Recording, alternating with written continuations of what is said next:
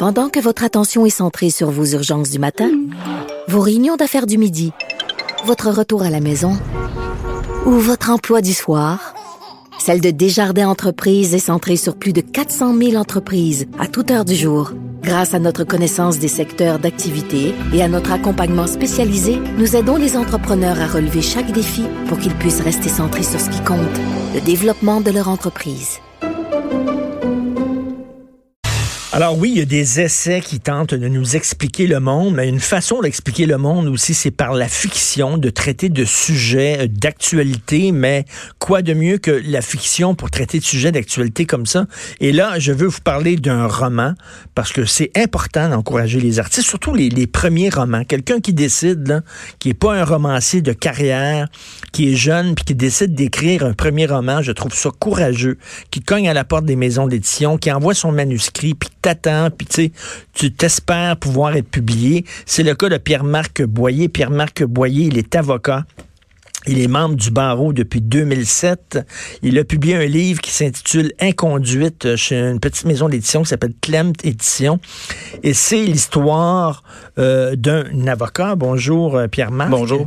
Euh, c'est quelqu'un qui est dans un cabinet, quelqu'un qui, en, qui emmène large, qui brasse la cabane, puis tout ça, qui que soudainement se retrouve l'objet d'accusations d'inconduite sexuelle. C'est ça, là? Exactement. J'ai voulu faire une œuvre de fiction avec euh, une histoire évidemment qui est, dans l'actualité beaucoup ces temps-ci. Euh, montrer un petit peu comment la machine peut dérailler facilement, puis comment quelqu'un peut être la victime finalement d'une bête médiatique qu'on doit nourrir et d'une trame narrative médiatique qui va toujours dans le même sens. C'est-à-dire il y a le méchant, il y a l'agresseur, il, y a la victime, et euh, à partir de ce moment-là, la carrière de cette personne-là peut dérailler très rapidement. On vit dans une époque un peu étrange où à cause des médias sociaux, depuis l'arrivée des médias sociaux, on peut détruire la réputation de quelqu'un et la carrière de quelqu'un euh, dans le confort de son foyer via quelques clics sur Twitter, Facebook. Et il y a des conséquences très sérieuses à ça. J'ai vu récemment le cas de euh, Monsieur Alexandre Douville, qui est un humoriste. J'ai vu ça récemment.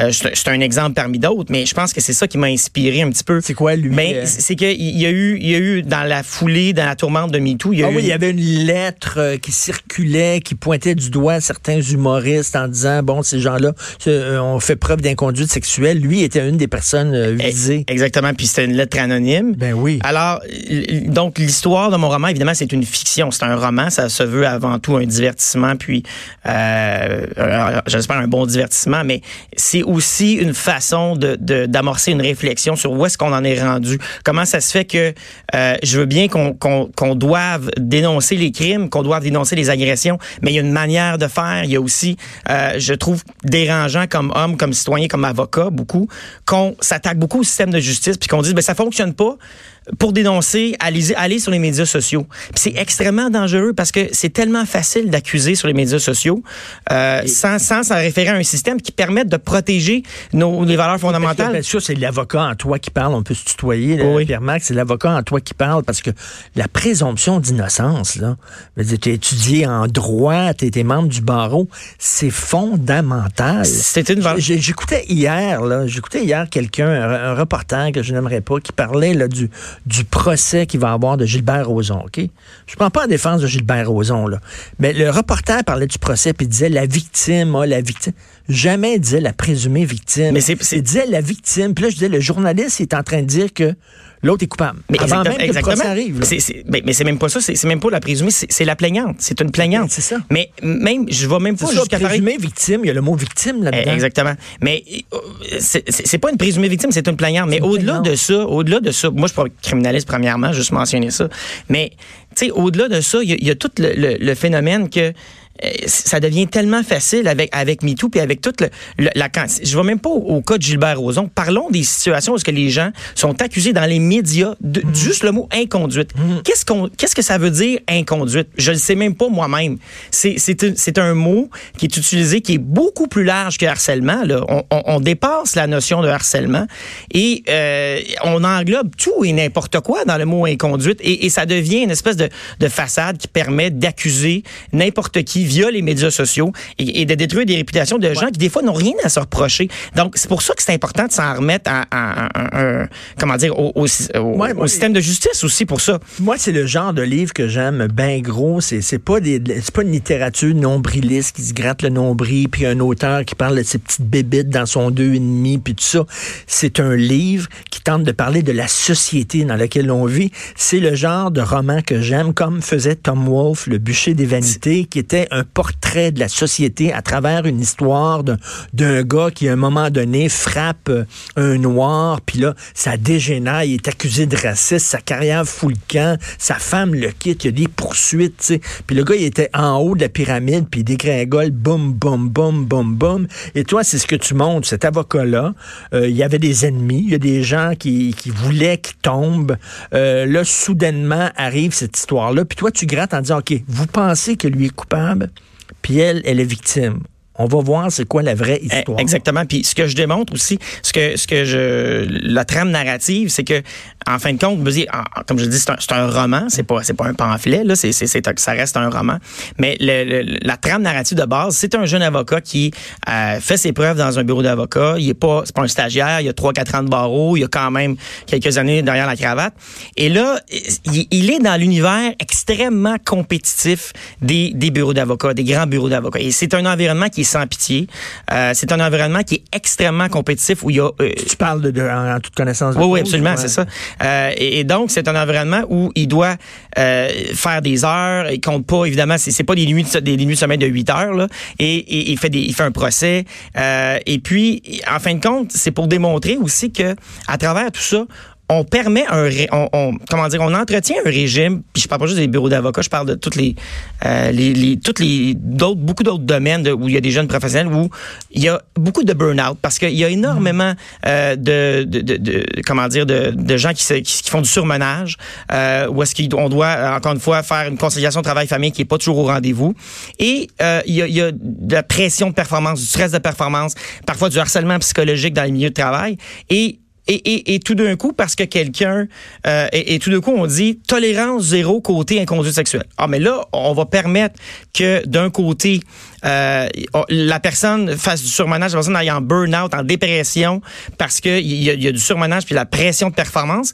Puis de l'autre côté, donc, c'est un régime sans pitié. Puis de l'autre côté, si quelqu'un dit un commentaire inapproprié, un petit peu déplacé, là, c'est tolérance zéro. Elle est où la logique? Finalement, finalement c'est comme un, univers sauvage qui se donne des airs de, de, de, de, pureté. Vertueux. Ça, vertueux, vertueux, etc., alors que c'est la jungle. Ah, c'est totalement. Et toi, bon, euh, écoute, l'émission s'intitule ici Politiquement incorrect. Euh, c'est un livre un peu politiquement incorrect parce que tu t'en prends au dérapage de MeToo. Puis c'est sûr que toi, c'est certain qu'il y a des prédateurs, puis il y a des Harvey Weinstein de ce monde, puis c'est certain qu'il y a des monstres, puis il y a, beaucoup de bons côtés dans le mouvement MeToo, des femmes qui disent on en aura le cul, euh, c'est certain. Mais il y a des dérapages. Euh, toi, tu quand même assez courageux quand même, parce que tu peux te, tu peux te faire accuser par certains lobbies là, de dire oui, mais là, tu es en train de nous dire que finalement, il y a des gens qui sont accusés, qui sont pas vraiment des prédateurs, qui sont des victimes. Tu es en train de prendre la défense des prédateurs. Tu mmh, pas eu peur de ça en écrivant Non, non, euh, je dis pas que ça m'a pas traversé l'esprit, mais à un moment donné, il faut que ça sorte. Il faut qu'à un moment donné, euh, il faut avoir le courage de dénoncer certaines choses. Aujourd'hui, c'est facile de se mettre du bon, du bon côté de la vertu puis dire ah oui, il faut dénoncer, il faut dénoncer. Oui, mais encore faut-il le faire dans un contexte qui permette l'équilibre des droits. Il y a un mmh. équilibre des droits entre la personne qui dénonce un crime, puis la personne aussi qui est victime, euh, ou plutôt la personne qui, qui, subit des accusations et qui parfois euh, n'est pas coupable de rien. Et c'est pour ça qu'on vit dans un état de droit. Et j'ai l'impression j'ai l'impression que euh, depuis quelques années, euh, on dirait que ces, valeurs-là sont bafouées. Il a fallu, dans, la tourmente de MeToo, il a fallu que la juge en chef de la Cour suprême du Canada, Mme Beverly McLaughlin, durant la tourmente, euh, se lève à la Chambre des communes pour dire, écoutez, la présomption d'innocence, là, ça veut dire quelque chose, il faudrait que ça soit respecté. Elle ne parle pas pour rien dire, cette madame-là. Donc, comment ça se fait qu'on est rendu à un point où est-ce qu'il y a tellement de divisions causées par MeToo, il y a tellement de, peur, à mon avis, qui est causée par ça, que les gens, c'est rendu qu'à Wall Street, là, j'ai lu un article là-dessus, que à Wall Street, les jeunes femmes ont de la misère à avoir des, des stages avec des, des mentors hommes parce que les hommes disent je veux pas je veux pas avoir de plainte contre moi. là, quand, quand, quand ils se rencontrent, des fois ils font des 100 cassettes. J'imagine qu'ils pensent à deux fois avant d'inviter les femmes du bureau parce que là, euh, tu sais, ils ont pas des plaintes puis tout ça, fait qu'ils se ramassent rien qu'entre bonhommes, entre gars. C'est ça. Femmes sont...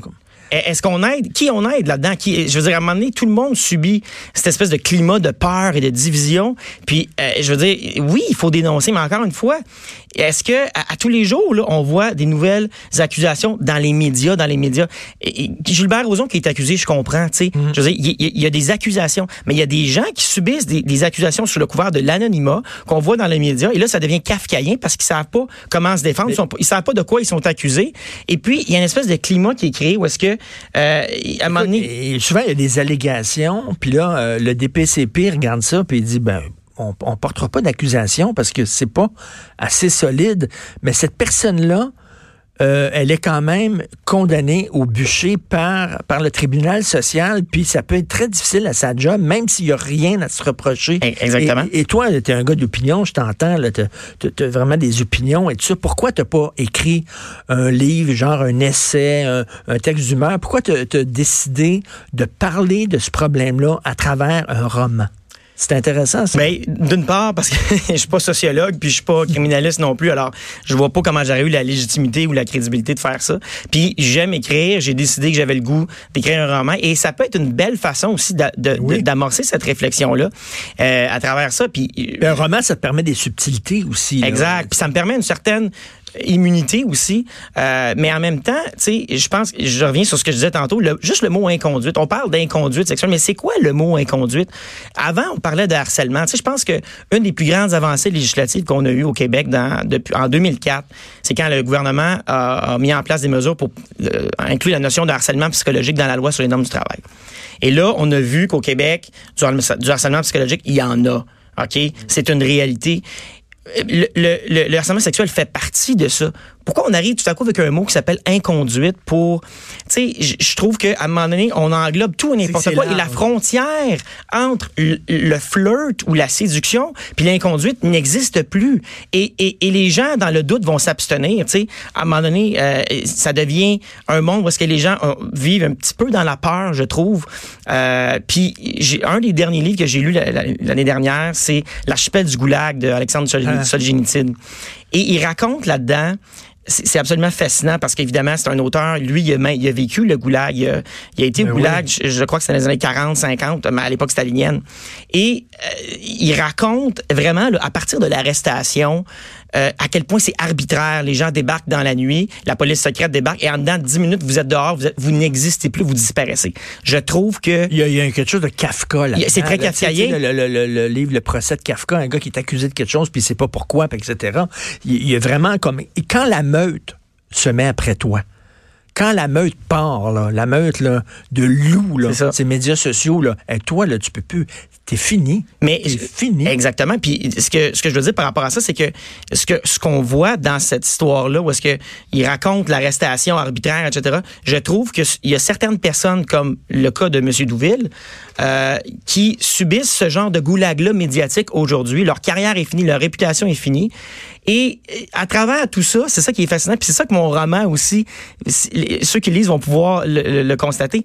À travers tout ça, ce qui est arrivé, l'événement, le, geste ou la parole n'a plus aucune importance. Mm. Parce que dans le fond, ce qui compte, c'est de nourrir la bête médiatique via la trame narrative qu'on veut, vers laquelle on veut se diriger. C'est-à-dire, il y a des méchants hommes agresseurs, il y a des victimes, on va en trouver un, un agresseur. C'est quasiment une mini-série. S'il y a des producteurs qui nous écoutent, là, c'est quasiment, tu, pourrais faire une mini-série avec ça, puis un scénario.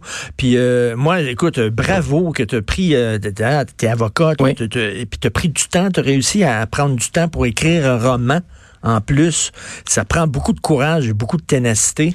Euh, J'aime beaucoup la page couverture. C'était un gars qui il marchait sur un fil euh, avec un parapluie dans les mains comme un funambule, puis il sac le camp. Il, chute. Ça pourrait s'appeler la chute. La chute ou eh, eh, j'aurais pu l'appeler la chute aussi. Tu sais, le message fondamental aussi là-dedans, c'est de dire, regardez, euh, on a un système de justice. Faisons confiance à notre système de justice. On a, moi, je pense qu'on a le privilège de vivre dans une société où est-ce que on a un système de justice où il y a des juges indépendants et impartiaux. Ça, ça veut dire que je suis convaincu, moi, comme personne, si je suis accusé d'un crime ou si j'ai quelqu'un dans mon entourage qui est accusé d'un crime, je suis convaincu que euh, il va avoir au moins la chance de faire face à un juge qui va être indépendant des pressions politiques, puis indépendant des pressions médiatiques.